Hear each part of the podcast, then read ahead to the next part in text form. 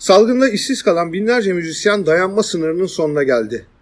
Müzisyenler Sendikası verilerine göre pandemiden bu yana canına kıyan müzisyen sayısı 102 oldu. 1000 liralık devlet yardımını alabilenler belediyelerin erzak desteğiyle açlığa ve yoksulluğa karşı mücadele veriyor. Kültürü, yaşam tarzı, icatları, sanatı, müziğiyle binlerce yıllık geleneği olan bu topraklar adeta geleceğini yitiriyor.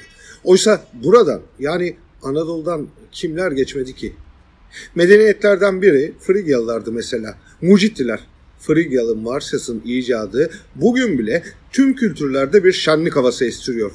Marsyas bulduğu kamışa yedi delik açarak kendisine bir düdük yapmıştı. Bu düdük bugünkü kaval, ney, flüt ve klarnetin de atası sayıldı.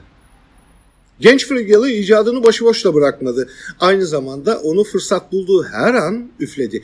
Günün birinde yine bir zamanlar gür ormanlarla kaplı Frig Vadisi'nde dudaklarında flütüyle dolaşırken güzel sanatların tanrısı Apollon'la karşılaştı.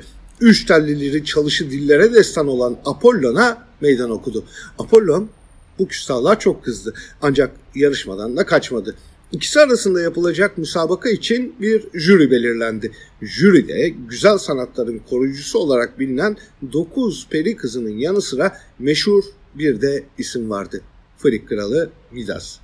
Apollon'un lirini ve Marsyas'ın flütünü can kulağıyla dinledi. Her ikisi de büyülüydü. Ama Midas'ın gönlü hemşerisi Marsyas'tan yana kaydı. Marsyas yarışmayı kazandı. Çılgına dönen Apollon Midas'ı sert bir biçimde cezalandırdı. Senin kulakların hiç iyi duymuyor. En iyisi onları büyütelim diye vardı. Gerisi bilindik bir hikayeydi. Zurna'nın son deliğiydi. Midas'ın eşek kulaklarını bilmeyen neredeyse yoktur.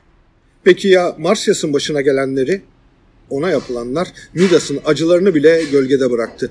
Apollon flütün mucidi genç Frigyalı'ya olan kızgınlığını onun derisini yüzüp bir ağaca gererek gösterdi. İşte bu nedenle derler ki Anadolu'da ne zaman bir flüt, kaval ya da klarnet çalsa ötelerden bir yerlerden bir de davul sesi duyulur. Sesi dikkatli dinleyenler onun ne kadar hüzünlü olduğunda anlayacaktır. Türkiye'yi istila ettiler. Masalını, mitolojisini, binlerce yıllık kültür mirasını, mucidini, müzisyenini heba ettiler.